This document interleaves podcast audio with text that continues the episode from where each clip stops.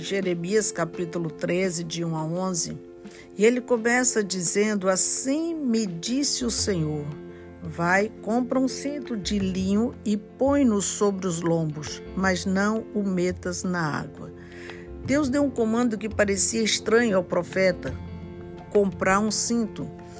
Era uma demonstração clara do que acontece com o seu povo.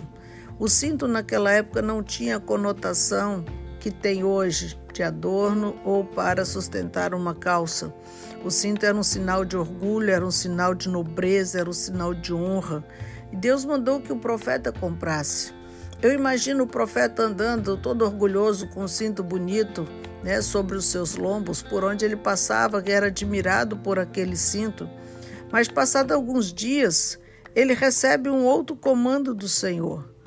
Toma agora esse cinto que você comprou, tira dos teus lombos e vai até o rio Eufrates e esconde ali na fenda de uma rocha. Poxa, eu estava tão bonito com esse cinto, vou ter que esconder. É, vai lá, profeta, esconde esse cinto na fenda da rocha. E Jeremias obedeceu e fez o que Deus mandou fazer. E ali, passado o tempo, ele recebe mais uma vez o comando do Senhor.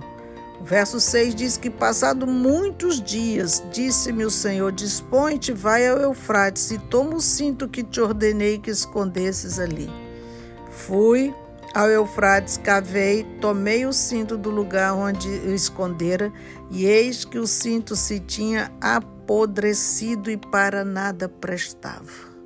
A grande lição que o Senhor trouxe para o profeta naquele dia, ele diz: Esse povo maligno se recusa a ouvir as minhas palavras, caminha segundo a dureza do seu coração e anda após outros deuses para os servir e adorar, será tal como este o cinto que para nada mais presta. Verso 10. A lição do cinto de linho, ela ilustra aqui o destino de Judá. Embora esses judeus tivessem estado perto de Deus no passado, o orgulho os tomou e os tornou uma pessoa improdutiva.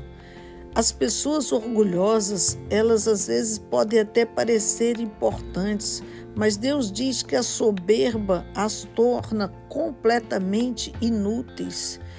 Temos que ter cuidado com o orgulho, porque o orgulho apodrece o coração até que a pessoa perca a utilidade para Deus. Para que vai servir se não quer servir a Deus? Quem serve a Deus tem uma qualidade extraordinária, aprende a servir o próximo, aprende a olhar a necessidade do outro. O servir a Deus ele traz no seu bojo esse amor pelo outro e ajuda a transmitir o que está recebendo de Deus. Por isso, a tristeza de Deus que estava dando tanto para o seu povo e não estava passando para os outros. Parava nele a vaidade, o orgulho, a arrogância, achava que tudo isso vinha dele mesmo.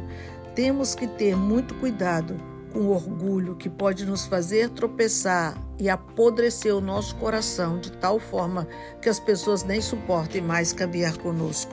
Isso é muito sério, precisamos parar e refletir sobre isso. Deus abençoe.